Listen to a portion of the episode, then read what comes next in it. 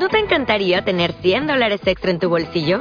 Haz que un experto bilingüe de TurboTax declare tus impuestos para el 31 de marzo y obtén 100 dólares de vuelta al instante. Porque no importa cuáles hayan sido tus logros del año pasado, TurboTax hace que cuenten. Obtén 100 dólares de vuelta y tus impuestos con 100% de precisión. Solo con Intuit TurboTax. Debes declarar para el 31 de marzo. Crédito solo aplicable al costo de la presentación federal con TurboTax Full Service. Oferta sujeta a cambios o cancelación en cualquier momento. Capítulo 27. En la cama, Latchline estaba de lado, acariciándola con el dorso de los dedos desde el ombligo hasta los pechos una y otra vez. Sentía la electricidad en el aire y después de la pasada noche, ahora sabía que era por ella. No entendía cómo aún podía desearlo o por qué parecía tan contenta con él. Había despertado con remordimiento debido a sus acciones. Ella había sido más de lo que había soñado alguna vez, tan hermosa, tan apasionada y la había reclamado finalmente. Una y otra vez. Bajo la luna llena, le había dado un placer inimaginable, alucinante y un sentimiento profundo en el alma por su unión con ella. Ella le había dado estas cosas, pero él había tomado su virginidad sobre la tierra del bosque, como la bestia que ella pensaba que era, empujando en su delicada carne. De hecho pensó, él la había hecho gritar de dolor. Entonces había marcado su cuello salvajemente. Ella nunca podría ver su señal, nadie más que un Likae podría verla o sentirla, pero llevaría esta marca enardecida para siempre. Un Likae siempre sabría ver que él había estado fuera de sí por la lujuria hacia ella. O que lo había hecho con la intención de amenazar abiertamente y de manera hostil a otros machos. Ambas razones serían ciertas. Aún y a pesar de todo esto, la chica parecía contenta con él, charlando felizmente, alcanzando una expresión soñadora al acariciar su cara. ¿No has bebido hoy? ¿Tienes sed? No. Por la razón que sea, no. Entonces sonrió alegremente. Probablemente porque tomé tanto ayer. Muchacha descarada. Se inclinó y acarició con la boca su pecho, haciéndola saltar. Sabes que eres libre de tomarlo. Aferró su barbilla y encontró sus ojos. Realmente lo sabes, ¿verdad? En cualquier momento que tengas que beber, aun si estoy dormido, lo tomarás. ¿Realmente te gusta? Gustar no es la palabra que usaría. Te curarías más rápido si no lo hiciera. Tal vez, pero mi recuperación no sería tan dulce. De todos modos fue insistente. Lachline, a veces me siento como una bola y una cadena alrededor de tu tobillo. Antes de que pudiera protestar, dijo. La primera vez que bebí, me preguntaste qué pensaba si me hicieses un licare. ¿Tú podrías? Él se tensó cuando vio que hablaba en serio. Emma, sabes que ninguna criatura puede cambiar sin antes morir el catalizador para la transformación entre los vampiros, los ghouls, los espectros. Era la muerte para todos.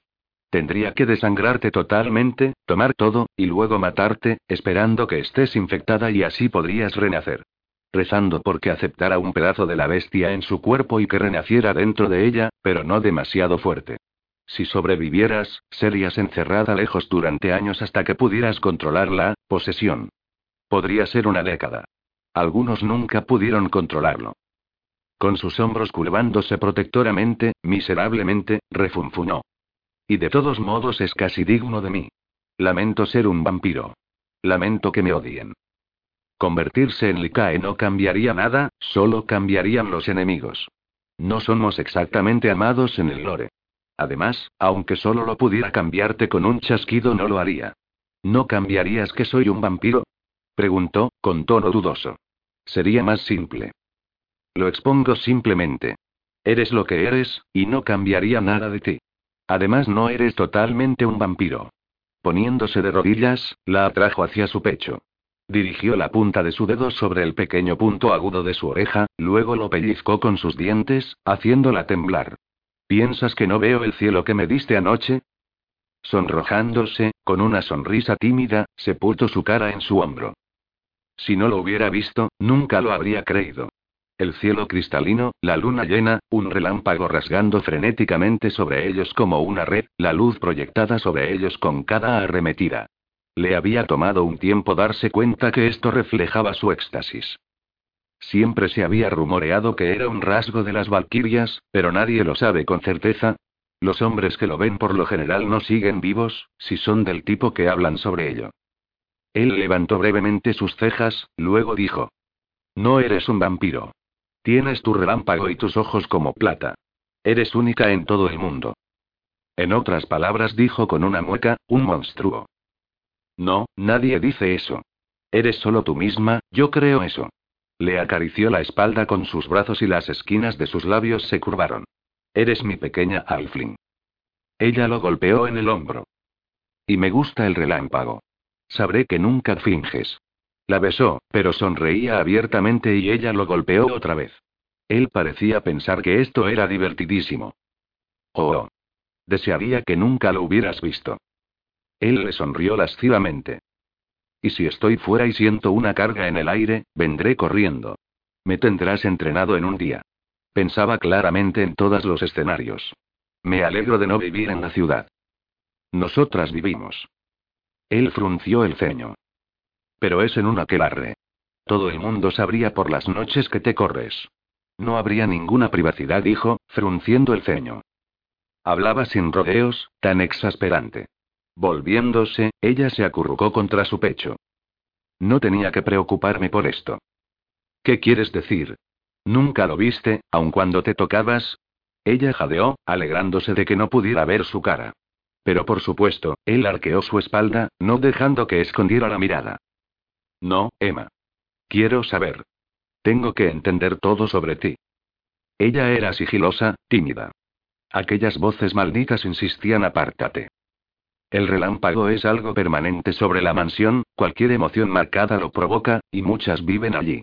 Y de todos modos, antes de la pasada noche, nunca, un, bien, ella luchó con la palabra me corrí. Sus ojos se ensancharon, y ella podría decirlo, él estaba, encantado. Esto es muy penoso para mí. Ahora entiendo. He oído que los vampiros más retorcidos han subyugado aquella necesidad. La sangre es todo lo que desean, son los que diezman pueblos y beben para matar con tal avaricia, miró fijamente por delante de él. No podría ser capaz, es aterrador para mí. Cada día temía que yo fuera como ellos. No eres capaz. Él retiró su pelo hacia atrás despejando su frente. No lo sabía. Pensé que tenías alguna especie de control de Valkyria sobre ti misma, no sabía que esto era involuntario. Ella debió utilizar un galón de sangre por lo que se había sonrojado esta noche. Esto no es ninguna sorpresa, tú no podrías. Ella lo miró con dolor. No, no, si uno es joven y no sabe cómo y por qué sucede, comenzaría a sentir la presión todo el tiempo. Ella sacudió la cabeza, atontada de que él viera tanto. Era exactamente lo que había pasado. Nunca te parecerás a esos vampiros. Emma, no eres como ellos. ¿Cómo puedes estar tan seguro? Tú eres amable y suave. Sientes compasión. No te desearía tan fuertemente si no estuviera seguro de estas cosas. Pero el instinto te obliga a quererme. Dijiste antes que tenías que guardarme contigo. ¿Es esto lo que piensas? Él ahuecó su cara. El instinto me guía a lo que quiero y necesito. Esto me dirigió a una mujer con la que yo podría compartir una vida. Pase lo que pase, siempre serás mía, pero sin el instinto, yo nunca te habría reconocido como mi compañera si fueras otra. Danos una posibilidad, y nunca te forzaré. Dices lo que dice mi mente me dice. ¿Es cierto, no? Su expresión fue grave, sus ojos tristes. Pues, ¿y si no lo fuera? Puedes hablar ligeramente, Ato dijo acariciando su nuca, sus ojos azules vacilantes. ¿Nunca ha pasado? susurró ella. Sí. Bowen. Ella se apartó de su abrazo, que se enroscaban contra su cabeza. Yo pensé que dijiste que su compañera estaba muerta. Lo está. Cuando se escapó de él. Oh, mi Dios. ¿Qué hizo él? Él está desprovisto de sentimientos, no es más un cadáver andante al igual que Demetriu. Me destinarías a eso. Pero si quieres construir una vida conmigo, implicaría a mi familia. Dijiste que me tomarías allí. ¿Por qué no ahora? Solo consíguelo. Yo tengo que hacer algo primero. Vas a conseguir tu venganza, ¿verdad? Sí. ¿Para ti es importante? No puedo seguir sin ella. Lo que te hizo Demetriu tuvo que haber sido tremendo. Un músculo latió en su mejilla. Yo no voy a decirte nada, así no podrán descubrir el juego. Siempre quieres que yo te diga mis secretos, pero tú no compartes el que afecta a ambos. Yo nunca compartiré este. Pasando por su lado, ella abrazó sus piernas y las apretó contra su pecho. Quieres tu venganza más de lo que me quieres a mí. Yo no te daré lo que necesitas, hasta que no ponga todo en su sitio. Las personas que van hacia Demestriu, después no vuelven. Lo hice, dijo con suficiencia y con considerable arrogancia. ¿Podría él tener suerte dos veces? Podría no regresar. Así que planeas abandonarme aquí cuando vayas a repartir tu justo castigo. Sí, y confiaría tu seguridad solo a mi hermano Garrett. Dejando a la pequeña señora guardada. Se rió, pero esto fue más un sonido amargo. A veces estoy desorientada por lo cerrado que eres. Él frunció el ceño, obviamente no la entendía. Incluso si pudieras convencerme de no levantar mis talones de aquí, este plan tiene un defecto. El aquelarre está ocupado con sus propias dificultades, pero hay poco tiempo antes de que ellas vengan por mí. O peor. ¿Qué quiere decir, o peor? Ellas encontrarán el camino para hacerte daño. Encuentran una debilidad y la fustigan como un látigo. No se detendrán. ¿No hay un grupo de Licae que vive en la siguiente parroquia? Mi tía, a la que amo como a nadie en el mundo, podría atacarlos con una maldad que te asombraría. ¿Sabes qué es lo que más me molesta de lo que dijiste? Yo debería ser lo que más amas en este mundo. Yo dijo apretando los dientes. Ella jadeó por las palabras, la sorpresa que sintió destelló por ella hasta los dedos de sus pies. Y lo otro, si alguien en mi clan es bastante débil para ser capturado o muerto por las pequeñas mujeres, de fantasía, entonces se merecen ser eliminados de la manada. Aquella declaración la hizo dar un aterrizaje forzoso hacia atrás en la conversación. Ellas son pequeñas y fantásticas en su aspecto. También matan vampiros con regularidad. Mi tía Caderina ha destruido a más de 400. Una tía que cuenta cuentos dijo con los labios crispados. Hay pruebas.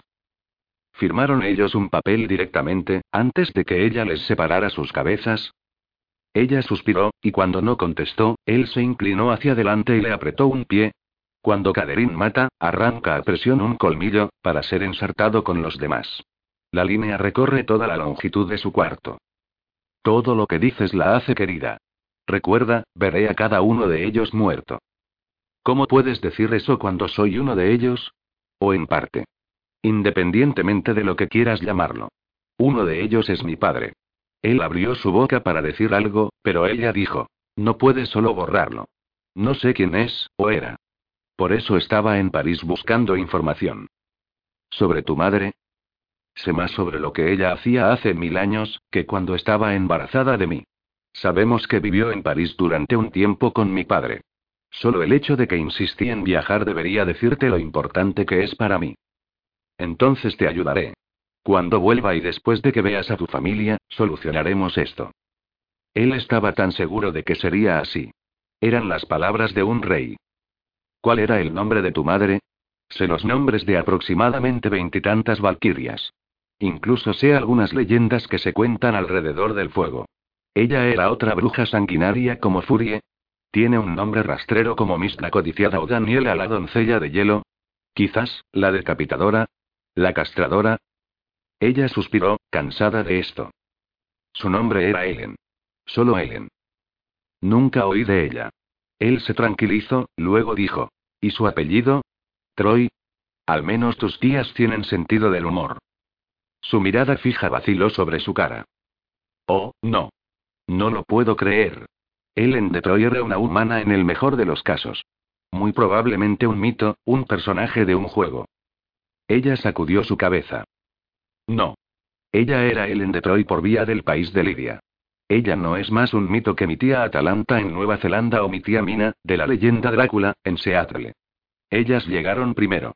Las historias raras llegaron después. Pero, Ellen. Al menos esto explica tus miradas. Él refunfuñó, claramente impresionado, luego frunció el ceño. ¿Por qué infiernos se inclinaría por un vampiro? Ella se estremeció. Escuchó tu disgusto. Inclinarse ante mi padre, querrás decir. Ella acarició su frente con los dedos. ¿Y si él fuera Demestriu? ¿Te has percatado de eso? ¿Demestriu? Sé que no es el caso. Te ayudaré a encontrar a tu padre. Le haré contestar tus preguntas. Lo juro. Pero no eres de él. ¿Cómo puedes estar tan seguro? Tú eres suave, hermosa y cuerda. su descendencia sería como él. Sus ojos se pusieron azules. Parásitos malévolos, asquerosos que pertenecen al infierno. Una frialdad subió sigilosamente por su espina dorsal. Odiar así tan profundamente, tendría que desbordar a algunos vampiros. Bromeas sobre nosotros mismos, Lachlan. Lo nuestro nunca funcionará, dijo, en un tono, que hasta ella reconoció como una completa derrota. Sus cejas se unieron por sus palabras, como si se asombrara de que ella sintiera aquello. Pero ¿cómo podría ser? Sí, esto. Tenemos pruebas que superar, pero serán superadas. Cuando lo dijo así, ella no podía sentir ni la más mínima seña de duda, casi se creyó que seres tan dispares como ellos, podrían estar juntos. Casi. Aventuró una expresión de tranquilidad para él, pero no pensó que lo pudieran llevar a cabo. Él carraspeó repentinamente. Cristo, chica, no voy a discutir contigo cuando he esperado demasiado para encontrarte. La alcanzó, ahuecando su cara con ambas manos. No hablemos más. Tengo algo que quiero mostrarte. La levantó de la cama, poniéndola de pie, luego comenzó a conducirla hacia la puerta del dormitorio aunque estuviera desnuda. Necesito ponerme un camisón. No hay nadie. Lachlan. No saldré de este lugar desnuda. ¿Está bien? Sus labios se curvaron como si encontrara su modestia graciosa. Entonces ve a ponerte la seda que pronto rasgaré. No tienes ningún respeto por tu ropa. Ella frunció el ceño, avanzando hasta su ropero, eligió un vestido. Cuando se volvió, encontró que él se había puesto un par de vaqueros. Pensaba que había comenzado a tratar de hacer que se sintiera más cómoda. Por supuesto, todavía a menudo insistía que ella, se relajara. La condujo abajo, pasando por delante de la galería, hasta que se acercaron a lo que tenía que ser el final del castillo. Allí cubrió sus ojos con las manos, conduciéndola a un cuarto que se sentía húmedo y olía decadente y exuberante. Cuando quitó sus manos, ella jadeó. La había llevado a un antiguo solarium, pero la luz que capturaba era la de la luna, iluminado todo lo que crecía dentro. Flores. Flores floreciendo respiró, mirando fijamente con incredulidad. Un jardín en la noche. Emma se dio la vuelta, sus labios temblaban. Para mí. Siempre para ti. Todas las cosas para ti. Él tosió en su puño. Todo tuyo. ¿Cómo lo sabías? Ella corrió, lanzándose de un salto a sus brazos.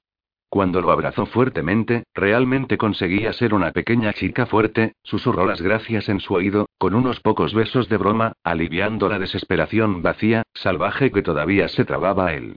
Estaba tan atontado, que no se daba cuenta que ella estaba convencida que terminarían. Después de la noche pasada y hoy, había esperado que su relación estuviera cimentada. Por su parte, estaba perdido por ella. ¿Aún se atrevería a prever un futuro sin él?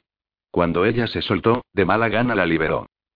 Él simplemente tenía que usar cada medio a su disposición para convencerla. Cuando revoloteó de acá para allá entre las plantas, suavemente pasando las yemas de los dedos debajo de las hojas, él quiso convencerla de su derecho al mismo cuidado. Cuando ella acercó una flor a sus labios y la pasó sobre ellos, cerrando sus ojos de felicidad, su estómago se apretó de deseo. Se obligó a permanecer detrás de una silla larga, pero parecía un mirón cuando la observaba. Ella cruzó a una plataforma de mármol junto a una de las paredes de cristal y se puso de puntillas para alcanzar las plantas colgantes que se encontraban ensartadas encima. Su vestido corto se elevaba con cada uno de sus movimientos, dejando vislumbrar los blancos muslos hasta que él no pudo más. Caminó con paso majestuoso hasta colocarse detrás de ella para apretar sus caderas, y ella se detuvo. ¿Vas a hacerme el amor otra vez, verdad? preguntó, con voz entrecortada. En respuesta, la levantó de la plataforma, arrancó su vestido, luego presionó su cuerpo desnudo contra las flores. Capítulo 28. Así que ahora soy, uh, igual que una reina. Saludos, reina Emma. Vitoreonix. ¿Es tu coronación la razón por la que no pudiste hablar los últimos días? O quizás me colgaste repetidamente las últimas veces que intenté llamarte, no mencionó que hacía dos días había llamado y descubierto que Nix no estaba lúcida. Además, estoy hablando en serio, añadió Emma, sacudiendo la botella de esmate para las uñas. El color era rojo y decía yo no soy realmente una camarera, yo también. ¿Y quién es tu gente? Espero que no sean otras vampiros valquirias, o no tendrás a nadie que te rinda tributo. ¿O son los Licae? Sí, soy la reina de los Licae. Saltó sobre la cama y se metió el algodón entre los dedos. ¿No vas a felicitarme por cumplir mi destino? HMMM, ¿cómo te sientes por ello? Agitada por una inesperada frustración, Emma se pintó accidentalmente una raya en el dedo. Frunció el ceño, sintiéndose como si debiera haber cumplido algo. Tal como era, su destino era una rareza. Una rareza que la había hecho la reina de alguien grandioso. Soy una reina consorte. Tendría que ser feliz, ¿verdad? Ajá, dijo Nix evasivamente. ¿Está Nika allí? No. Está fuera trabajando en, Er, preparando un proyecto. ¿Cómo se lo está tomando? Por suerte, está hasta las orejas con el trabajo. De otro modo estaría más hundida desde que un perro tiene a su Emma. Emma se sobresaltó. ¿No le dijiste que estoy aquí voluntariamente? Justamente. Ella creerá eso sobre las otras opciones. Ah, que nos estás engañando. Ve que él te ha aterrorizado y sometido. Emma suspiró, entonces dijo. ¿Qué está pasando en el aquelarre? Esperaba que Nix pudiera hablar un rato. Desde que Latchline tenía que desempeñar su papel como rey en las disputas por los terrenos, los castigos por mala conducta, las innovadoras mejoras para la región, Emma tenía tiempo, incluso por el día. Habían descubierto que, al igual que Latchline, ahora solo necesitaba cuatro o cinco horas de sueño en un período de 24 horas. Aunque las noches eran para ellos solos, cada puesta del sol enviaban a todo el mundo lejos, de modo que ellos pudieran correr por Kinevane, literalmente, los días podían llegar a aburrir. Él estaba preocupado por eso y le había preguntado si podría contentarse comprando bienes por ordenador. Ella había pestañeado ante él y le había contestado. Lo intentaré por ti. Vas demasiado lejos, Em dijo Nix. Nunca lograrás adularme con eso. Vamos, dame el gusto. Nick suspiró y Emma la oyó sacudir su propio esmalte. Las valquirias adoraban pintarse las uñas, desde que era la única manera en que podían cambiar su casi permanentemente apariencia. Sacudir el esmalte quería decir que Nick se disponía para un largo discurso. Esa tarde Latchline estaba tomándose un respiro de la reunión con Likae y las criaturas del lore que parecían rodear Kinevana y la aldea a montones, pero solo para leer numerosos abstractos en la ordenador. Él aborrecía el ordenador y sus grandes manos, las cuales que eran tan hábiles con ella, eran torpes en el teclado. Este era su tercer intento. Muy bien. Como a continuación se indica, dijo Nix como si no quisiera, pero Emma sabía cómo le gustaba cotillar. Mist y Daniela nunca volvieron de su caza del vampiro. Mist podría estar fuera merodeando, por lo que sabemos. Ahora, lo de Daniela es más misterioso. Ella paseando un rato. Extraño, oh, Hablando de paseos, Caderín se está preparando para el talismán IE. El talismán de IE era el equivalente inmortal del gran reto, con el ganador recibiendo el poder para su facción del lore. Caderín la insensible siempre ganaba. Supongo que es absurdo preguntar si está emocionada, dijo Emma. Hacía siglos, Caderín tuvo piedad con la vida de un joven vampiro y perdió a sus dos hermanas por ello. Había deseado ser insensible, para no permitir jamás que la emoción dominara su juicio, y algún poder le había otorgado inesperadamente su deseo, con lo que la había bendecido, o maldecido, para siempre. Ningún síntoma de excitación. Pero la encontré en la ventana, la frente y la palma presionadas contra esta, mirando la noche. Como si tuviera sentimientos. Como si deseara. Yo solía hacer eso, murmuró Emma. Ella había anhelado repetidamente, ansiado algo desconocido. ¿Siempre había sido así para Lashlane? Pero ya no. Supongo que las cosas van bien con Tulikae. Nix, creo que, le gustó. Cuando no estaba cumpliendo con sus obligaciones de rey miraba la televisión con él como cabecera, ella tendida entre sus piernas, con la espalda en su pecho. Veían el fútbol, el cual él adoraba. Ella miraba el balón, todos lo hacían, pero él realmente, realmente observaba el balón de manera parecida a como le miraba las piernas cuando las cruzaba. Él disfrutaba de las películas de aventuras, pero especialmente le gustaban las de ciencia ficción, porque, como decía, todo en esas películas podría explicarse si alguien supiese un poco de lo que sé yo. Así que ella le había hecho ver cada película de alguien. La mayoría de las escenas gore estaban acompañadas por su diálogo. Ach, eso no, eso no está bien, sangriento infierno, eso no puede ser verdad. Es un poco terco y agresivo, pero yo puedo arreglármelas con ello. Aunque no planeo llevarle a cenar a casa demasiado pronto. Listo. Allí están todos los intentos en su vida. Además, nosotras no comemos. Emma bordeó la cama para caminar sobre sus talones para no arruinar el esmalte. ¿Por qué no habrá mandado a Ika una partida de recuperación? No te sientas menospreciada, estoy segura que lo hará pronto, pero en este momento está concentrada en encontrar a Mist. Cree que si Ivo estaba buscando a una valquiria, esa tendría que ser Mist. ¿Recuerdas? Ella estuvo en su calabozo hace solo cinco años. Y tuvo ese incidente con el general rebelde. ¿Cómo podría olvidarlo alguna vez Emma? La propia Mist había confiado a Emma que pudieron haberla atrapado cuando fumó crack con el espectro de Bundy. ¿Ves? dijo Mix, otra valquiria a la que le gusta la fruta prohibida tanto como a ti. Sí, pero Mist se frenó a sí misma, dijo Emma, a diferencia de mi madre, pensó. Se anticipó a esto.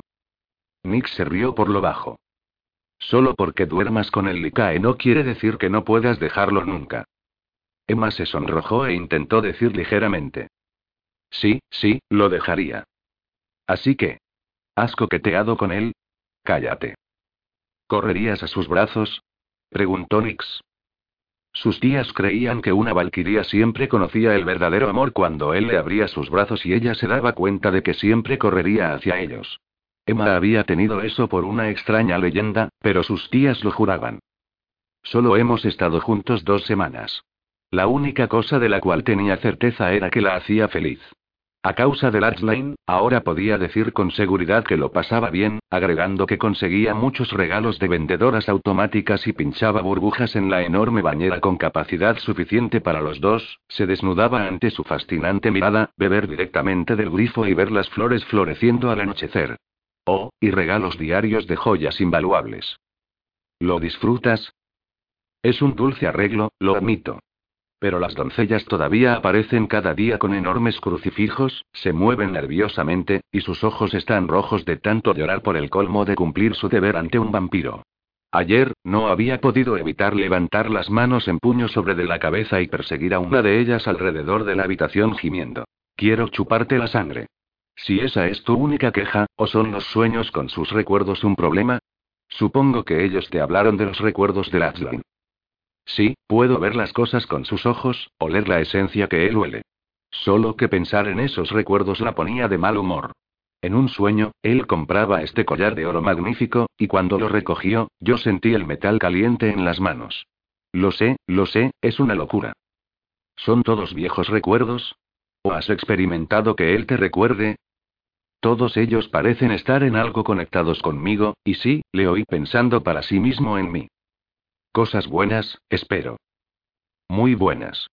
Él, él piensa que yo soy hermosa. Justamente en el sueño de hoy le había venido el recuerdo de él observándola en la ducha una noche, sus ojos pegados al lazo de su tanga pinque que colgaba oscilando desde su cintura.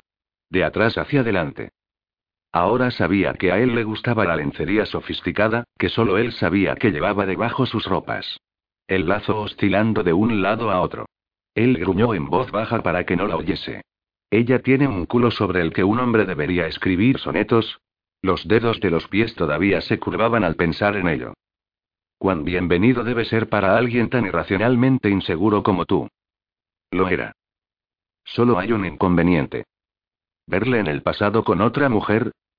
Bingo. Creo que si lo viese flaquearía. Temo llegar a verlo. ¿Conocer sus pensamientos y su placer cuando acariciaba a otra? Sabes, nunca he visto lo que realmente no quisiera ver. Como la muerte de una valquiría. Nix nunca había sido capaz de hacerlo.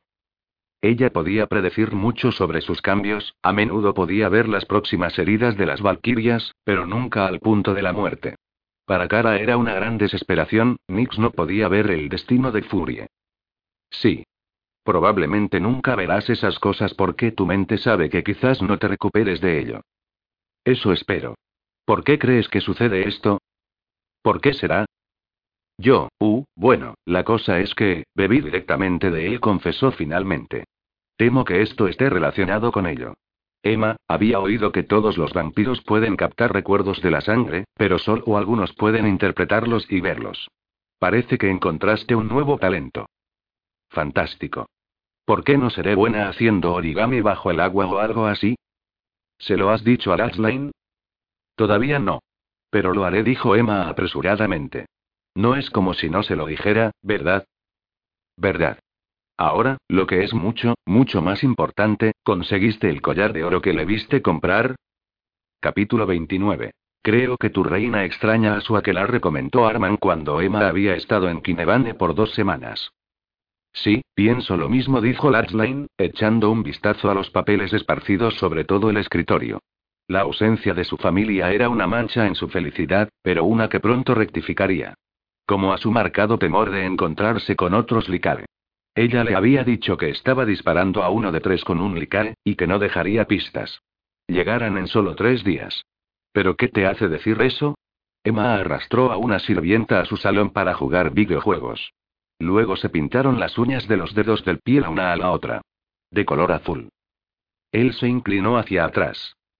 ¿Cómo reaccionó la muchacha? Asustada al principio, pero sintiéndose cómoda poco después. Todos lo están. De hecho, los ha conquistado. Con una sonrisa orgullosa, le confió. Me llama Manly. Latchline sonrió abiertamente. Ni siquiera me pidió intercambiar impresiones. Arman le frunció el ceño y refunfunó. Ellos siempre me piden intercambiar impresiones. ¿Tiene todo lo que necesita? Preguntó, aunque sabía que su comodidad aumentaba. Cuando estaba feliz, cantaba distraída. A menudo, oía su melodiosa voz desde el lunarium, cuando lo llamaba, mientras cuidaba su jardín. Casi apostaría que le gustaban más los jazmines que las joyas. Oh, sí. Es, uh, bastante talentosa, eficiente, y, me atrevería a decir, una agresiva compradora. Latchline mismo había notado sus compras y sospechaba que se erguía un poco más alto ahora que ella estaba llenando su hogar con las cosas que le gustaban o necesitaba, haciendo la propia. Encontraba una profunda satisfacción ver que ésta tomaba forma. ¿Pretendía acaso saber por qué necesitaba cientos de botellas de esmate para uñas? No, pero le gustaba que cuando le besaba sus diminutos dedos del pie, nunca supiera de qué color se los encontraría. Por su parte, Latchline estaba sanando, sintiéndose cada día más fuerte. La pierna era casi normal y su poder estaba regresando. Su propio sentido de satisfacción, incluso a la luz de todo lo que había pasado, era terriblemente fuerte. Y todo era debido a ella. La única mancha en su felicidad era el hecho de que la abandonaría pronto, lo cual era insoportable por sí mismo, pero ahora ella había comenzado a insistir en ir con él. Le había dicho que iría y lucharía a su lado, y no permitiría que su considerable idiotez se lo echara a perder, o ella volvería a su aquelarre. Ella rechazaba permanecer detrás, en Kinevane. Sabía que podría hablarle de su ultimátum. Seguramente, podría convencerla para que viera las cosas lógicamente. Aún así, cada día mientras se hacía más fuerte, él se sentía un poco menos seguro. Si ella permanecía resuelta en esto, sus opciones eran abandonar su venganza o perderla por su aquelarre. Las dos cosas eran insostenibles en su mente. Arman y él terminaron de hablar de algunos otros detalles de negocios, y poco después que Arman se fuera lejos otra vez, Bowe golpeó la puerta. Tú sabes dónde está el whisky, dijo Latchline. Bowe por lo visto venía de la cocina y lamía su pulgar con algo dulce en su camino a la barra. Cuando llenó un vaso para su anfitrión, Latchline enérgicamente sacudió su cabeza. Bowe se encogió de hombros y levantó el suyo. Por las criaturas que son otras. Te hacen la vida realmente interesante. Latchline se dio cuenta que Bowe casi no mostraba dolor de forma evidente. ¿Te sientes aliviado?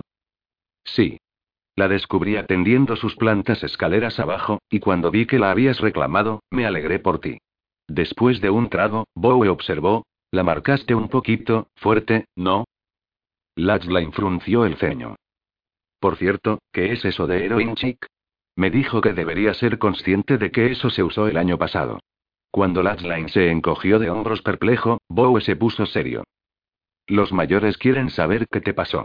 Han estado fastidiándome. Sí, entiendo. Cuando vengan, les diré todo. Necesito hacerlo de todos modos, así que podemos comenzar esto. ¿Crees que es sabio abandonarla tan pronto? No, tú también contestó bruscamente. Solo quiero hacer notar que dejarla atrás es un riesgo que yo mismo no tomaría. Y ellos no han encontrado a Garrett de todos modos. Latchline deslizó una mano sobre su cara. Quiero que vayas a Nueva Orleans. Averigua qué demonios está pasando. Tengo que comprobar mi horario. Después de ver la mirada de Latchline, le dijo: Bien. Saldré en la mañana. Ahora, ¿te gustaría ver lo último en inteligencia vampírica? Le lanzó un archivo sobre el escritorio. Cortesía de William y Munro, que tienen ganas de verte pronto. William y Munro eran hermanos y dos de los amigos más viejos de Latchline. Él había estado contento de oír que lo estaban haciendo bien, aunque ninguno de los dos había encontrado su compañera todavía. Probablemente una cosa buena para Munro, ya que un vidente del clan había predicho una vez que él tendría a una bruja para sí. Latchline revisó el archivo, asombrado por los desarrollos dentro de la Horda en los últimos 150 años. Christoph, un vampiro líder rebelde, había tomado el castillo de Mount Black, una de las cinco fortalezas de la Horda. Latchline había oído rumores sobre Christoph, había oído que era el sobrino de Demestriu, y ahora miembros del clan habían destapado la historia entera. Christoph era el legítimo rey de la Horda. Pocos días después de haber nacido, Demestriu había intentado matarlo. Christoph había sido sacado de contrabando fuera de Elvita, luego había sido criado por guardas humanos. Había vivido entre ellos durante cientos de años antes de que aprendiera quién era realmente. Su primera rebelión había sido hace 70 años y había terminado en fracaso. ¿Entonces la leyenda de los Forbearers es verdadera? preguntó Latchline. Ellos no eran simplemente abstemios. Los Forbearers eran el ejército de Christoph, un ejército que él había estado forjando en secreto desde la antigüedad. Sí, él los ha creado de humanos, acechando campos de batalla por los guerreros más valientes que caían, a veces convirtiendo familias enteras de notables hermanos. Piensa en ello, eres un humano yaciendo en la oscuridad casi muerto, yo consideraría eso un mal día, y luego un vampiro aparece, prometiendo inmortalidad. ¿Cuántos de ellos piensas realmente que escuchan las condiciones de su promesa oscura de vida eterna por lealtad eterna? ¿Qué hay en su agenda? Nadie en el lore lo sabe. Así que nosotros no podemos predecir si Christoph será peor que Demetriu. ¿Es posible ser peor que Demetriu? Latchline se inclinó hacia atrás, barajando las posibilidades. Si este Christoph había tomado a Black, entonces él querría el asiento real del Vita también. Era posible que Christoph pudiera matar a Demetriu por ellos. Pero aún había otro giro. Oblak había sido la defensa de Ivo el Cruel, el segundo en comando de la Horda. Durante siglos, él había tenido su mira en el Vita y en la corona, y aparentemente había sobrevivido a la toma de su castillo. Él había estado observando a Elvita mientras tenía su propia posesión. Y ahora privado de ella, ansiaba Elvita. Haría algo para obtenerla, incluso sabiendo que la Horda nunca reconocería a un líder sin sangre real.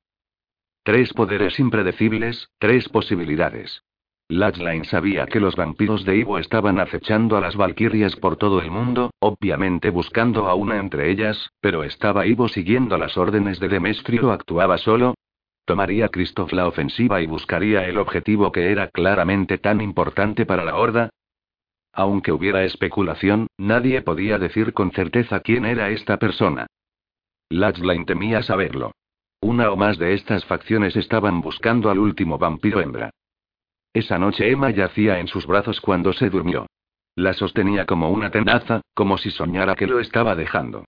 Cuando, de hecho, él iba a abandonarla. Inquieta, ella deslizó un colmillo a lo largo de su pecho y dio una vuelta para acomodarse. Él gimió suavemente. Después de besar la señal que acababa de dibujarle, ella fue a la deriva en un sueño irregular plagado de sueños. En uno, ella veía la oficina de Latchline desde sus ojos. Arman estaba de pie en la puerta con una expresión pensativa, un portapapeles en mano. La voz de Latchline sonó en su cabeza como si ella estuviera ahí. No hay ninguna posibilidad de ello, Arman. No vamos a tener bebés, dijo él. El dirigente Arman había querido hacer los preparativos para la llegada de los niños, ya que había dicho. Si tienes pequeños vampiritos, necesitarán arreglos especiales. No podemos comenzar a prepararnos lo suficientemente pronto. Él parecía ansioso, como si estuvieran ya detrás. Latchline creía que él y Emma tendrían niños increíbles, chicas brillantes con su belleza y despilfarro y chiquillos astutos con su temperamento. Él pudo sentir un susurro de pena, pero entonces la imaginó durmiendo arriba en su cama. Cómo suspiraría feliz cuando se le uniera y cómo podría persuadirla para que tomara sangre de su cuello en su sueño. ¿Alguna vez ella sabría lo que estaba haciendo? Ella oyó sus pensamientos. Para que fuera más fuerte. Cuando la miraba dormir, a menudo pensaba. Mi corazón yace vulnerable fuera de mi pecho. Emma se estremeció con vergüenza. Su debilidad lo hacía preocuparse por ella constantemente, preocuparse tanto que lo hacía enfermarse en ocasiones. Él era tan fuerte, y ella, una responsabilidad. Él no le había dicho que la amaba, pero su corazón dolía, ella lo sentía, con su amor, por su Emaline. Niños. Él renunciaría a cualquier cosa por ella. ¿Podría renunciar a su venganza? Si lo hiciera, se convertiría en una cáscara de sí mismo. El sueño cambió.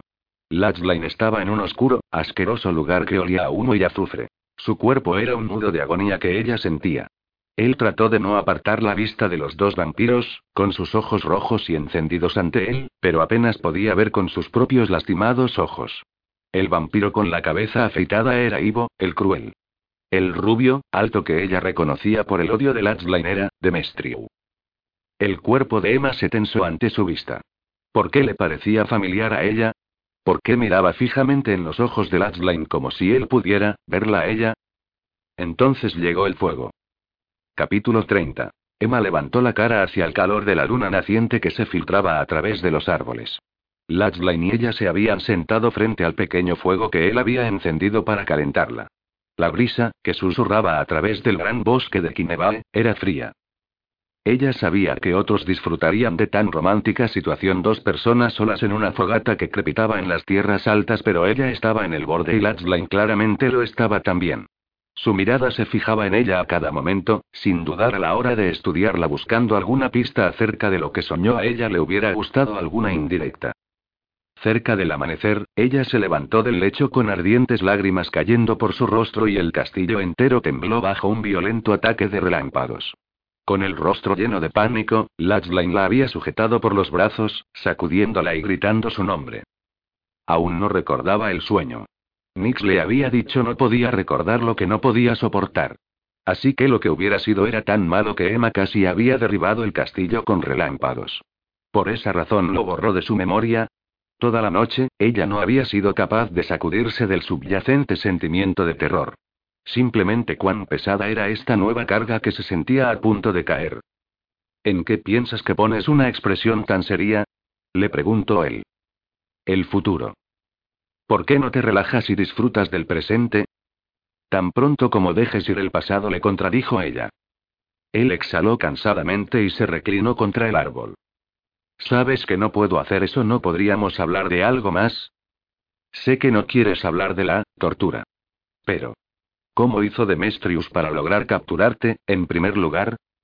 Demetrius encaró a mi padre en el último lore y lo mató. Mi hermano más joven, Eat, no pudo controlar la rabia que lo embargó. Se obsesionó con el hecho de que Demetrius tomó la vida de nuestro padre, y luego se rebajaron a robar su anillo, el cual había sido heredado desde que fue forjado. Ead nos dijo que prefería morir que sentirse así. Se dispuso a ir por la cabeza de Demetrius y de aquel condenado anillo, sin importarle si lo seguíamos o lo ayudábamos. ¿No tenía miedo?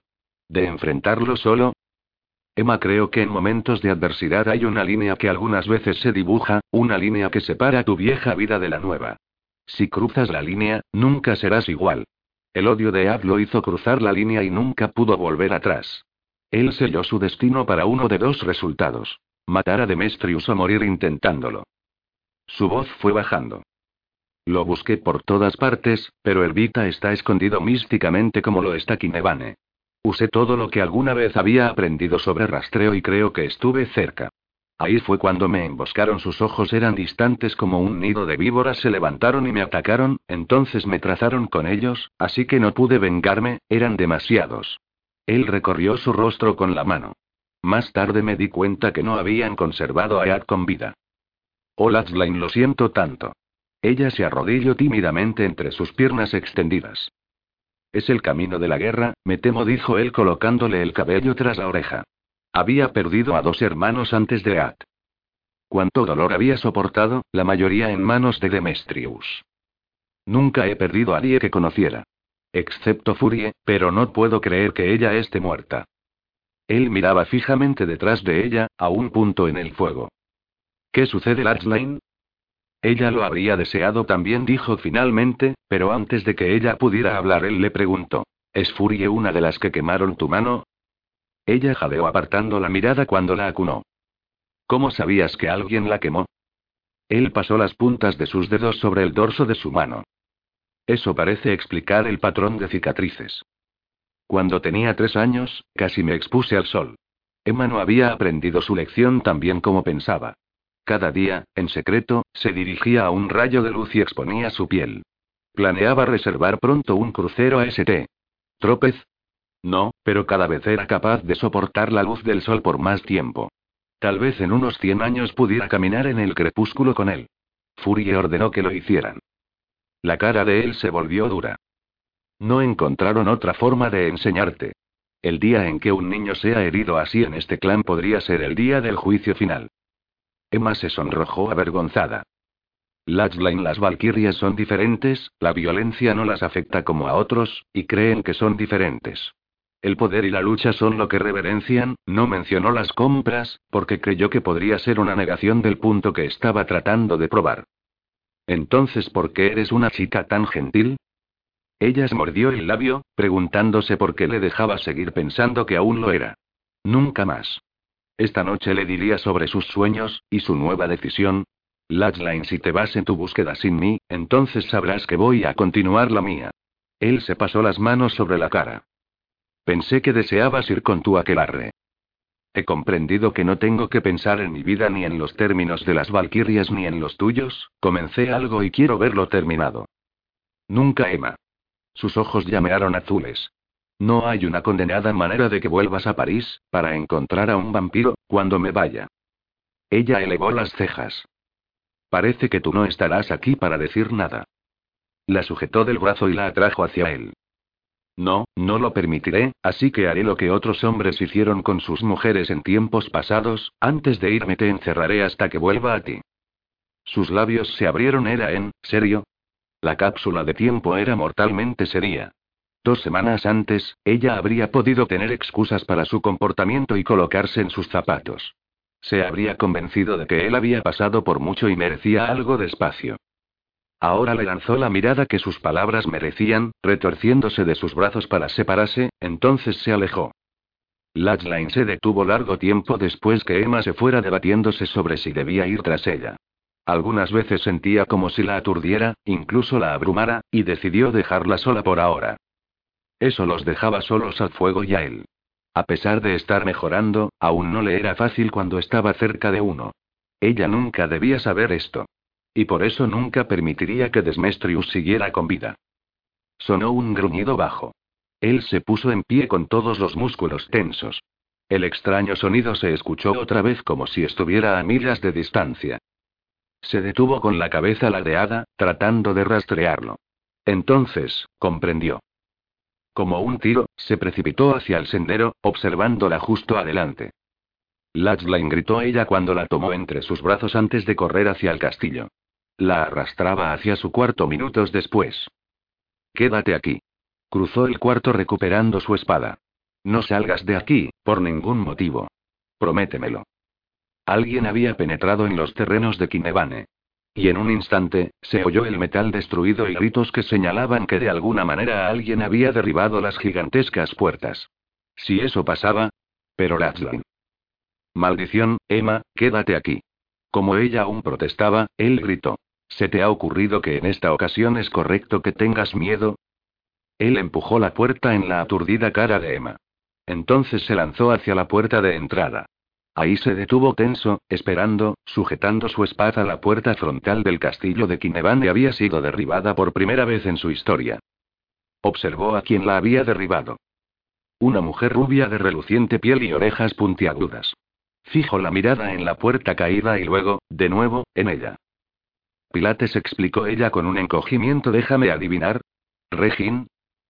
Cuando ella sonrió, otra valquiría pasó enfrente de ella, marchando hacia él, arrastrando la mirada sobre él. Uva, uva, gruñó ella con un guiño. Emma capturó sola a un lobo. Sus ojos se fijaron en su cuello donde más temprano Emma había bebido, y ella movió la cabeza. HMMM muestra su marca como si fuera una credencial de que la has ganado. Y tú debes ser la adivina. Prefiero la de capacidades multidimensionales, gracias. La mano se lanzó y arrancó un botón de su camisa, tan rápido que resultó borroso. Ella había tomado uno cercano a su corazón y por un momento su cara se volvió muy fría, ella tenía un punto, podía haber ido tras su corazón. Entonces abrió la mano y jadeó con sorpresa. Un botón. Sonrió con deleite. Nunca tengo suficientes. ¿Cómo encontraron este lugar? interrogó a Regin. Con un teléfono intervenido, satélites de imágenes y una psíquica, dijo ella, luego inmediatamente frunció el ceño. ¿Cómo encuentras tú un lugar? ¿Y la barrera? Ese era un serio trago de cujo celta. Levantó un pulgar por encima de su hombro hacia su coche. Pero también empacamos a la más poderosa bruja que conocemos, solo por si acaso. Una indescriptible mujer emergió del asiento de delantero. Es suficiente. Señaló hacia Regin. Dejarán este lugar, ahora. Elevó la espada, pero una borrosa sombra pasó. Él se volvió y encontró a otra más parada sobre el reloj del abuelo, que había aterrizado con tanta gracia que sus cadenas no fueron perturbadas. Ella tenía un arco tenso y una flecha lista. Lucía no importaba, quería que esas criaturas se fueran, ellas estaban ahí con un objetivo. Él cargó la puerta.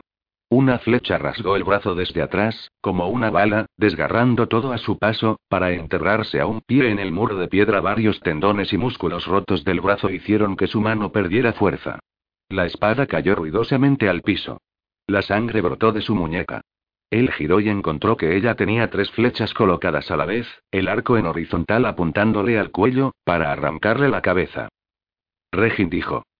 ¿Sabes el por qué estamos aquí? Así que no hagas esto más feo.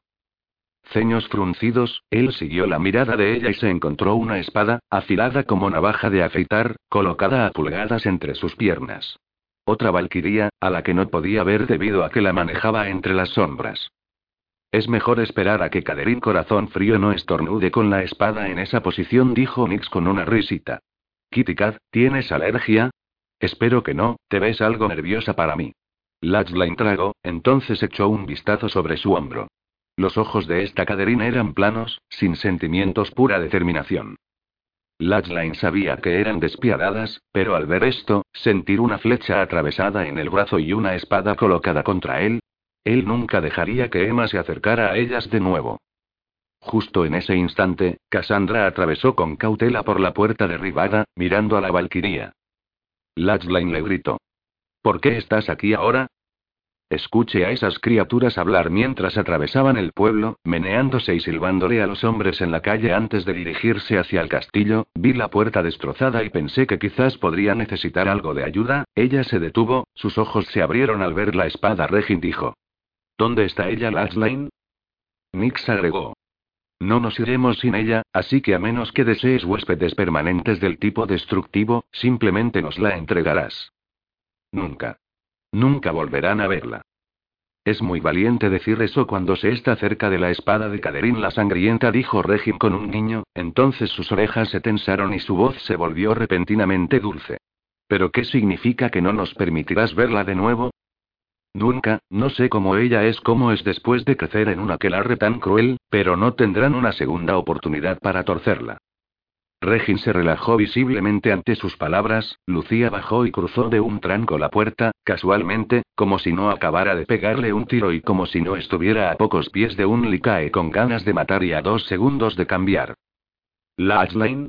murmuró Emma desde las escaleras, él torció la cabeza y vio su ceño fruncido.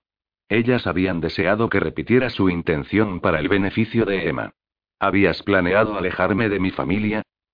No, no hasta que las conocí, explicó Latchline, como si eso lo hiciera mejor. Ella inspeccionó el cuarto, y después a sus tías, ¿qué habían hecho desde que derribaron la puerta? Solo podía imaginarlo. ¿Y qué demonios hacía casa aquí? Emma descubrió a Caderín detrás de Latchline, con la espada en el mismo lugar. Caderín murmuró ella. ¿Anika te envió? Caderín era una asesina mortal, experta e insensible. Una perfecta máquina de matar. A ella no se le enviaba misiones de recuperación. Baja la espada, Caderín. Regin dijo. Ven, y nadie resultará herido. K, bájala. Regin relutante cabeceó y Caderín retrocedió hacia las sombras. Inmediatamente Latchline dio un paso a las escaleras, tratando de alcanzar a Emma, pero ella le lanzó un destello y lo sacudió. Él pareció atónito. Regin le lanzó a Emma una risita culpable. Anika solo te quiere lejos de él, Em. Emma bajó por las escaleras y apuntó con un dedo hacia la cara de Regin. Así Latchline planeaba prohibirme verles y Anika planeaba matar al hombre con el que estoy durmiendo aún sin preguntar si es una buena idea. Esa gente la trataba como a la vieja Emma, con todos luchando por el derecho a controlarla. Y eso simplemente no sucedería nunca más. Me preguntó qué planearé yo. Dinos, gritó Nick sin aliento. Emma le echó una mirada a Nix. Retóricamente. No tenía idea de lo que planeaba.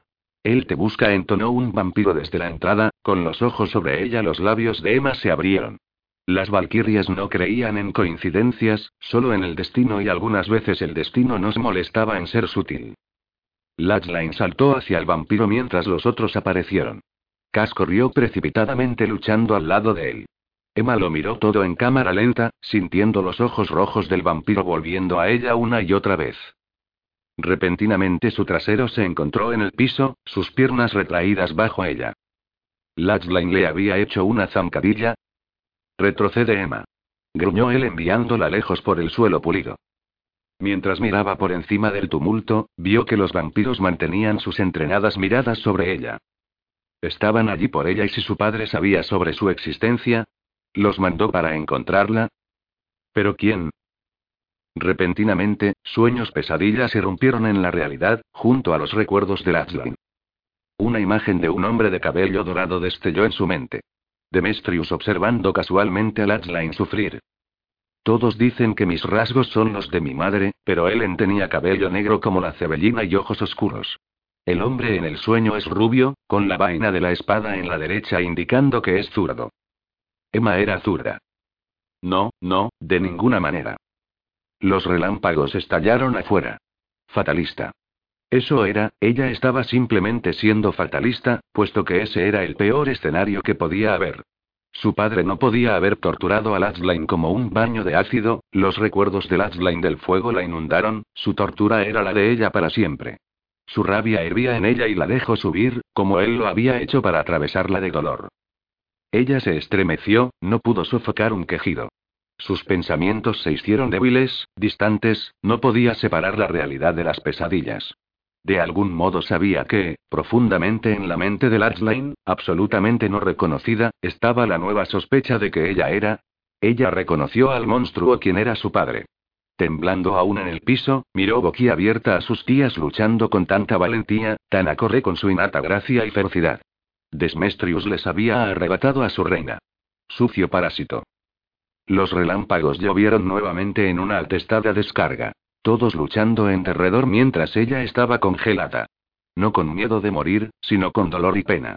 Dolor porque deseaba con tanta fuerza una vida con Latchline y el amor de su aquelarre.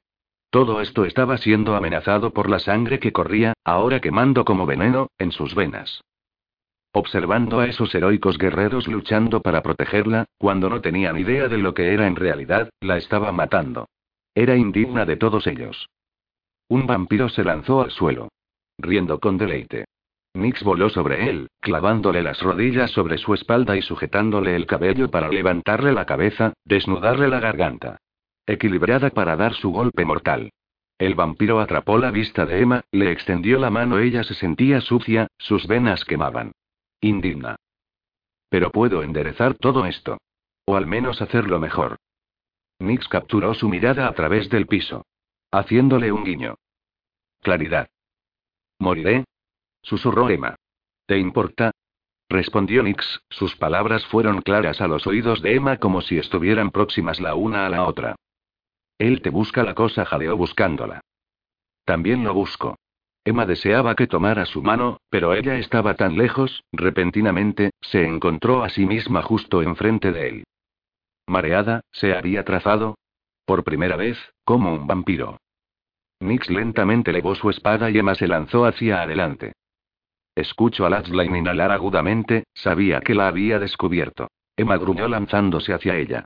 Entonces bramó. Maldición, Emma no. Demasiado tarde, la línea había sido dibujada, exactamente como At, no dibujada, quemada en su mente. Un relámpago cayó puntualizando la decisión de Emma. Eso era para lo que había nacido. Ella extendió la mano. Sus ojos se encontraron con los del vampiro. No tienes idea de lo que arrastrarás a casa. Latchline gruñó con furia mientras la cosa, el único sobreviviente, tomó a Emma. No podía comprenderlo, ella lo había buscado. Sujetó los hombros de Nix. ¿Por qué dudaste? Te vi dudar. La sacudió hasta que su cabeza colgó, ella le sonrió y dijo. ¿Dónde diablos se la ha llevado? Tronó él. Una de las valquirias pateó su pierna mala, torciéndola, haciendo que soltara a Nix. Cass levantó la espada nuevamente. Tú los dejaste entrar, le gritó a Regin. Dejaste a Kinevane desprotegida. Regin inclinó la cabeza señalando con ella a Latchline. Él roba a una hija de su madre adoptiva y la aleja de la protección de su familia. Tornándola una perra, agregó Caderín, agachándose para recolectar los colmillos de los caídos como trofeos. Joder, ellos la tienen. Golpeó la pared. ¿Cómo puedes estar tan tranquila? No puedo sentir abiertamente emociones, y ellos no se complacen en el lujo de sentir pena, explicó Caderín. La pena debilita a todo el grupo. Debilita a Emma misma, no aumentaré el problema. Latchline se estremeció con la rabia, quería irse y quería matarlos a todos. De repente un ruido horrible estalló. Caderín colocó sus colmillos sangrientos a un lado y buscó en su bolsillo sacando un teléfono. Rana loca siseó, mientras lo abría en el aire. Regin eres una desquiciada. Regin se encogió de hombros mientras Latchline lidiaba con la confusión, mientras Nix bostezaba audiblemente, farfullaba. Esto tiene segunda parte. No dijo Caderín al teléfono. Ella se fue voluntariamente con el vampiro. Relataba la información como si recitara el reporte del tiempo. Aún sobre los crecientes chillidos que Latchline escuchaba desde el teléfono, la mano de Latchline salió disparada y tomó el teléfono alejándolo de ella. Al menos alguien reaccionaba como debería. Anika. ¿Qué le ha ocurrido a ella? gritó ella con furia. Rogarás por la muerte, perro. ¿Por qué debía ir con ellos? bramó él en respuesta. Maldición, dime cómo encontrarla. Como Anika gritaba por el teléfono, Caderín le hizo un signo con los pulgares levantados y murmuró: Quédatelo. Entonces, mientras él y se quedaban sin habla, las cuatro valquirias regresaron al coche y salieron del castillo como si hubieran venido a disfrutar de una cesta de panes. Él corrió tras ellas. El arco disparó una vez más. Dispárale si nos sigue, ordenó Nix. Entonces, lléname de flechas, gritó él. Nix se volvió hacia él. No sabemos nada que te ayude y creo que necesitarás tu fuerza U. A las otras tres, les dijo. Les dije que no la recuperaríamos en este viaje. Y después se fueron. ¿A dónde joder se la ha llevado el vampiro? Gritó al teléfono. No lo sé. Tus valquirias los dejaron entrar a nuestra casa. Ese no es el hogar de Emma. Este es su hogar. No, nunca más, te juro bruja, que cuando la encuentre, nunca la dejaré acercarse a ti de nuevo. Podrías encontrarla, ¿no es así? Eres un cazador, entonces, ¿quién será tu posesión más preciada? No podría pedir algo mejor. Ella sonaba ahora calmada, aún serena. Él podía oírla mofarse. Sí, la encontrarás y después te diré que cuando me la traigas segura y salva, rascaré a mi nueva mascota tras sus orejas en lugar de despellejarlo. ¿De qué estás hablando, mujer? Su voz era pura maldad. El cuello de tu hermano está bajo mi bota justo ahora. Garret por Emma. La línea se cortó. Capítulo 31. Emma se sentía como una ofrenda en un altar oscuro. El vampiro la había transportado por un oscuro pasillo hasta una pesada puerta de madera. Desatrancó la puerta y la abrió, entonces la empujó al interior del cuarto con tanta fuerza que tropezó en el frío suelo de piedra. Aturdida al ser trazada, yació donde había caído, a los pies de una altísima ventana de por lo menos 20 pies de alto. El cristal estaba teñido de obsidiana, con incrustaciones de oro curvadas elegantemente en símbolos de las artes oscuras. El vampiro la había abandonado con solo una advertencia. No trates de escapar. Nadie puede trazar dentro o fuera de sus aposentos excepto él. Entonces cerró la puerta una vez más. Tiritando, arrastró los ojos desde la ventana, y se alzó temblorosa sobre las rodillas para examinar el cuarto. Un estudio, un cuarto de trabajo, con papeles encima del escritorio, aunque estaba húmedo y perfumado con el olor de sangre vieja. Los chillidos sonaron en algún lugar en las profundidades del castillo y se puso en pie de un salto, moviéndose en círculos cautelosos. ¿Qué infiernos había hecho? Antes de que la pena pudiera agobiarla, los recuerdos del fuego volvieron. La escena estaba tan clara como si hubiera estado allí. Los pulmones de Latchline se habían llenado de fuego, y había reaccionado más violentamente que cuando la piel le ardió desde las piernas mientras el fuego crecía. Nunca les había dado el placer de oírle rugir de dolor.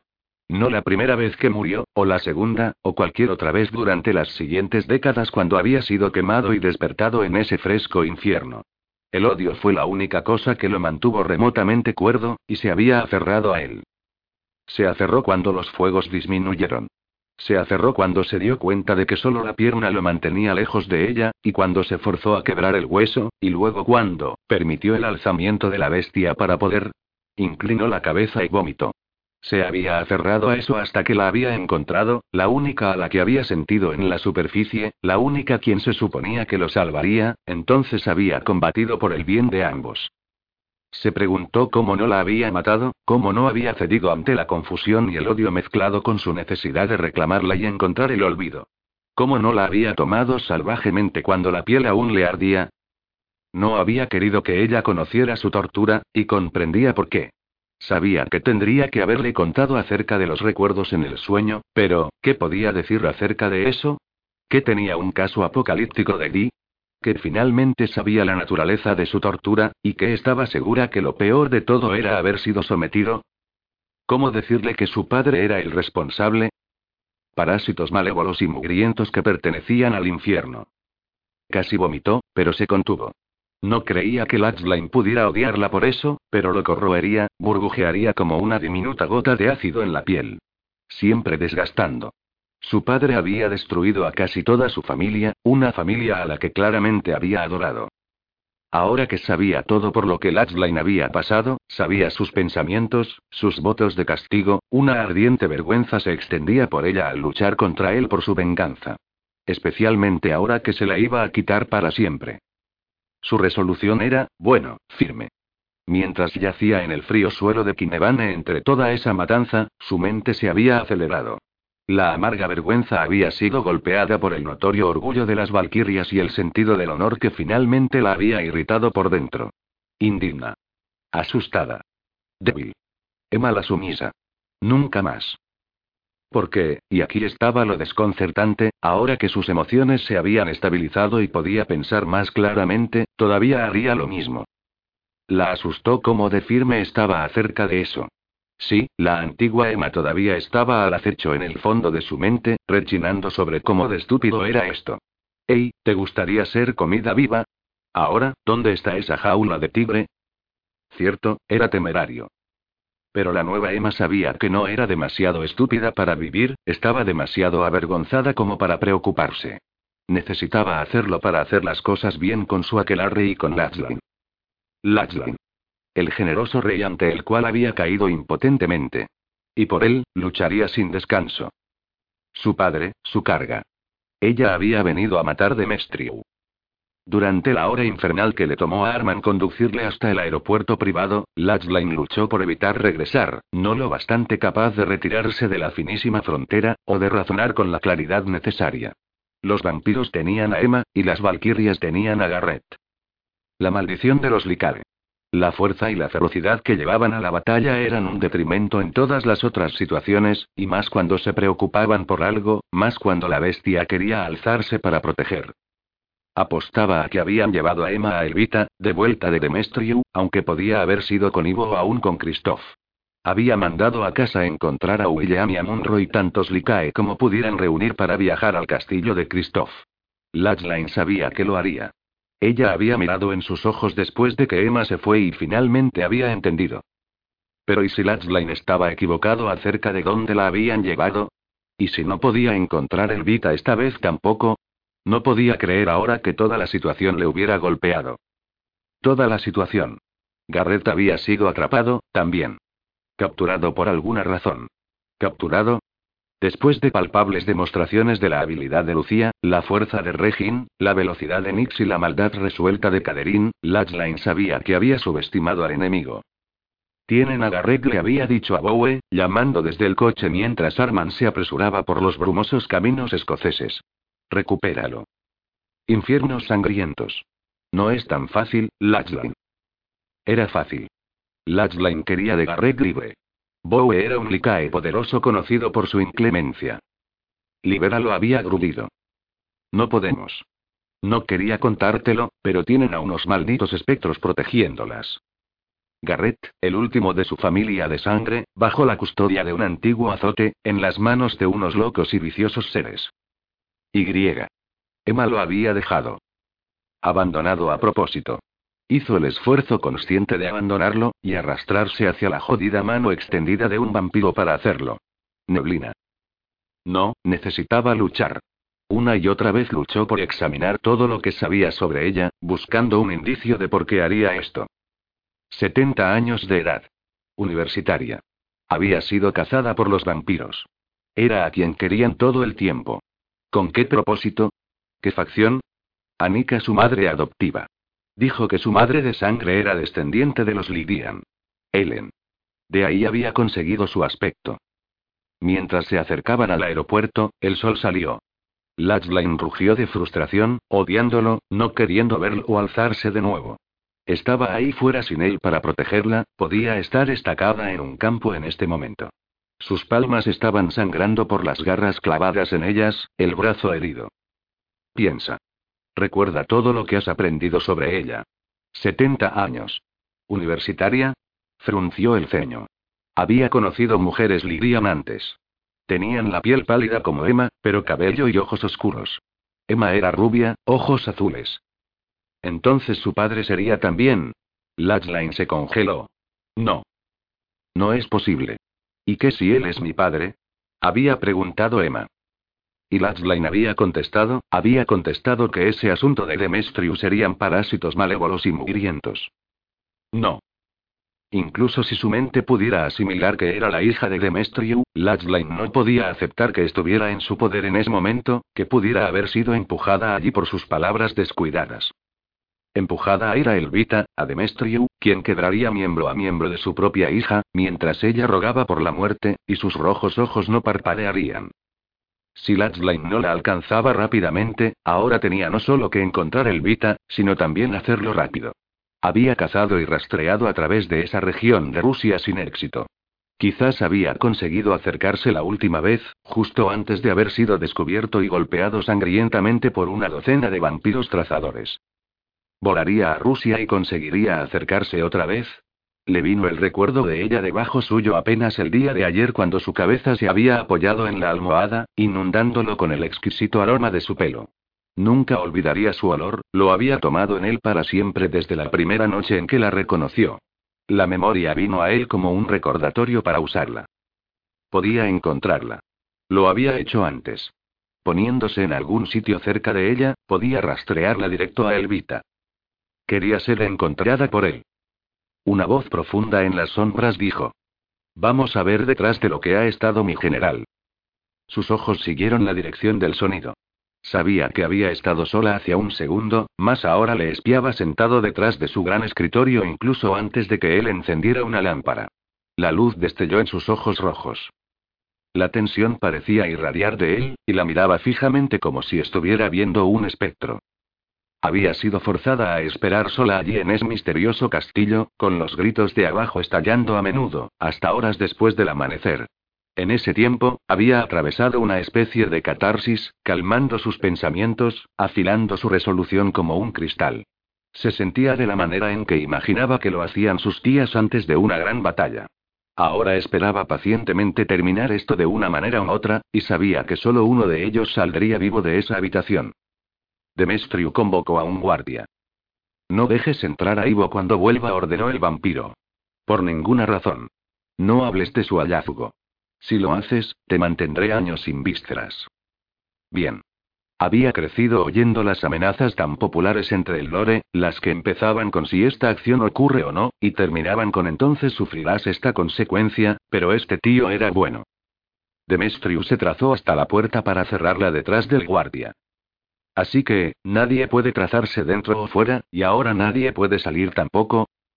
Cuando Demetriu volvió a su asiento, cualquier sorpresa que hubiera mostrado había desaparecido. La estudió sin pasión. Tu cara es exactamente igual a la de tu madre. Gracias. Mis tías lo dicen a menudo. Sabía que Ivo estaba tras algo.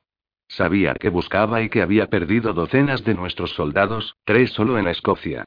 Así que pensé en alejar de él lo que fuera a lo que había conseguido acercarse. No esperaba que estuviera detrás de mi hija.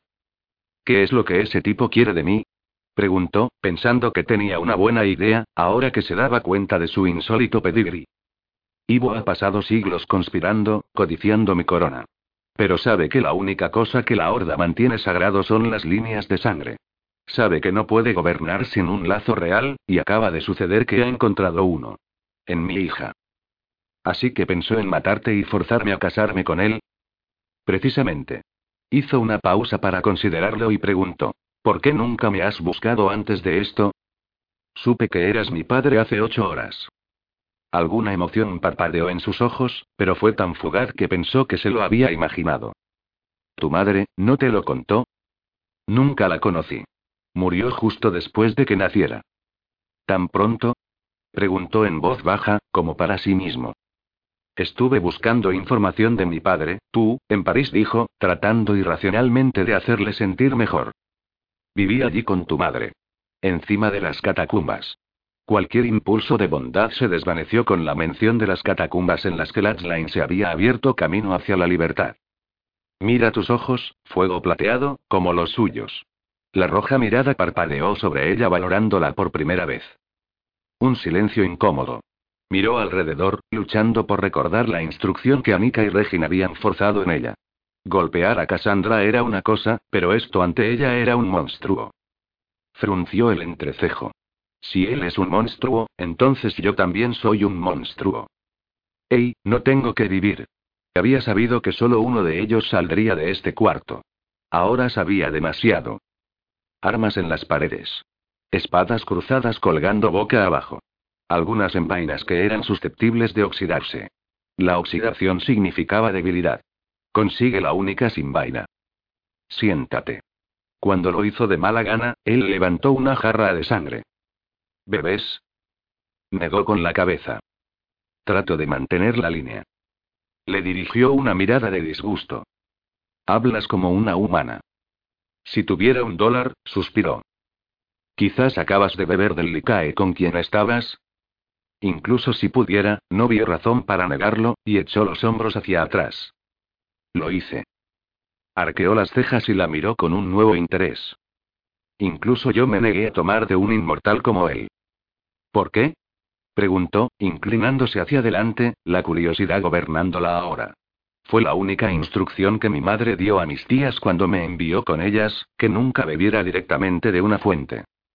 Miró fijamente su copa de sangre. Cuando bebes de alguien hasta la muerte, tomas todo de ellos, hasta el fondo de su alma. Hazlo bastante y pronto el agujero de un alma puede ser bastante literal. Puedes saborearlo. Tu corazón se vuelve negro y tus ojos enrojecen de rabia. Es un veneno, y lo anhelamos.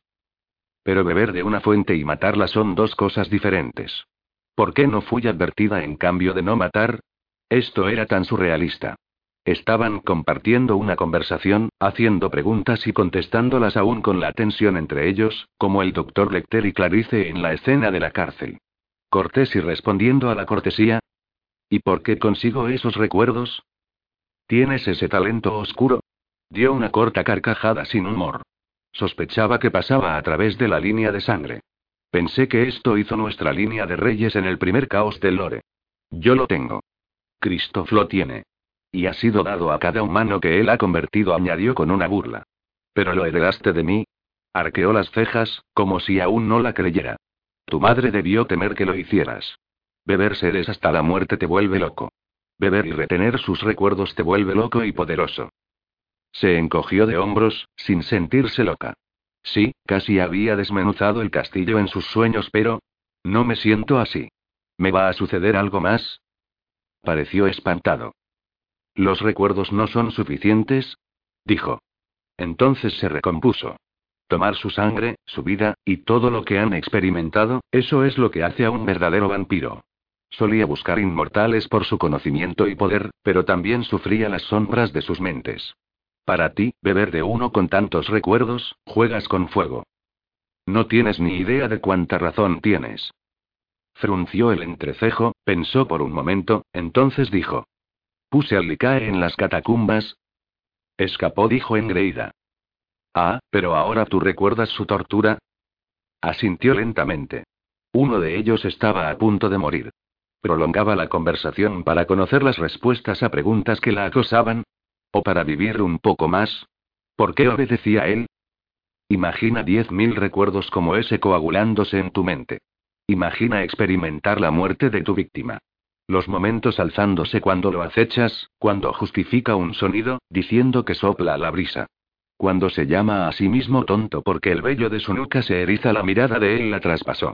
Algunos luchan contra el final. Otros miran a mi cara y saben que los tiene. Ella tiritó. ¿Sufres todo eso? Lo hago. Tamborileó con los dedos en el escritorio, y un anillo llamó su atención. Una cresta con dos lobos. Ese es el anillo de Laslan. Robado de la mano de su padre muerto. Mi padre mató al suyo. Él lo estudió, ojos rojos vacíos. Supongo que lo es. Estaba loco. Y sabía que hablaría con ella mientras ella quisiera, porque sentía que estaba, solo. Y porque creía que esas eran sus últimas horas de vida. Dada la historia entre las Valquirias y la Horda, ¿cómo conseguisteis estar juntos tú y Ellen? Su cara demacrada tomó una expresión lejana. Empezó. Tuve su cuello en mis manos, a punto de retorcer la cabeza de su cuerpo. Qué romántico. Algo para contar a los nietos. La ignoro. Pero algo me detuvo. La liberé, la estudié en los meses siguientes tratando de descubrir lo que me hizo dudar. Con el tiempo, me di cuenta de que era mi novia. Cuando la cogí y me la llevé de su casa, dijo que veía algo bueno en mí y estuvo de acuerdo en quedarse. Tuvo razón durante un momento, pero al final pagó con su vida. ¿Cómo? ¿Cómo murió? Había oído que de pena. Por mí. Por eso me sorprendió que sucumbiera tan rápido. No entiendo. Tu madre trató de que parara de beber sangre no solo de una fuente viviente, sino completamente. Incluso me convenció de comer como un humano, uniéndose a mí para hacerlo más fácil aunque ella no necesitaba sustento. Y entonces llegaron noticias tuyas, justo cuando estaba a punto de perder mi corona por la primera rebelión de Christoph. En la batalla, volví a mis antiguas costumbres. Mantuve mi corona, pero perdí todo lo que había ganado con ella. Sucumbí otra vez. Después de echar una mirada a mis ojos, él huyó de mí. ¿Nunca te preguntaste sobre mí? Dijo, sonando demasiado como si le importara. Hay cuentos de que eras débil y sin habilidades, que recibiste los peores rasgos de cada especie. Nunca habría vuelto por ti incluso si pensara que sobrevivirías lo suficiente como para congelarte en tu inmortalidad. No, esto fue únicamente por Ivo. Ella hizo una teatral mueca. Ouch. Pero hería realmente, una picadura que iba escalando hasta joderla espectacularmente. Hablas como un padre muerto, oh, eso fue terrible, cayó mientras él se levantaba, perfilado por el vidrio tintado, el cabello tan dorado como las ricas incrustaciones. La atemorizaba. Aquí estaba su padre, y era terrorífico. Suspiró, mirándola desde arriba, no como si pensara ver un espectro ni una novedad, sino como si reflexionara sin prisa una manera fácil de matar. Pequeña Emaline, venir aquí fue el último error que cometerás jamás. Deberías saber que los vampiros siempre pueden cortar cualquier cosa que permanezca entre ellos y su premio, lo otro se convierte en secundario. Mi premio es mantener mi corona. Tú eres una debilidad que Ivo, o cualquiera de los otros, podría explotar. Así que acabas de convertirte en accesorio. Golpea a la chica donde duele. Una sanguijuela como tú no me tendrá, realmente no tengo nada que perder. Se levantó y sacudió las manos en sus vaqueros. Me vale, de cualquier manera. He venido aquí a matarte. ¿De verdad? ¿Ahora? No parecía divertido. Su helada sonrisa fue la última cosa que vio antes de desaparecer, trazándose. Ella saltó hacia la espada desenvainada de la pared, oyéndolo detrás de ella en un instante. Se dejó caer, sujetando la espada, pero él estaba trazándose a su alrededor. Ella lo intentó también, incapaz, malgastando preciosos segundos. Entonces volvió a lo que hacía mejor, huir, usando su agilidad para eludirlo. Eres muy inquieta, dijo, apareciendo enfrente de ella. La espada se disparó como una mancha, pero él la eludió fácilmente. Cuando golpeó de nuevo, le arrancó la espada, tirándola al suelo con estrépito. Las tripas de Emma se apretaron al darse cuenta de lo que sucedía. Estaba jugando con ella.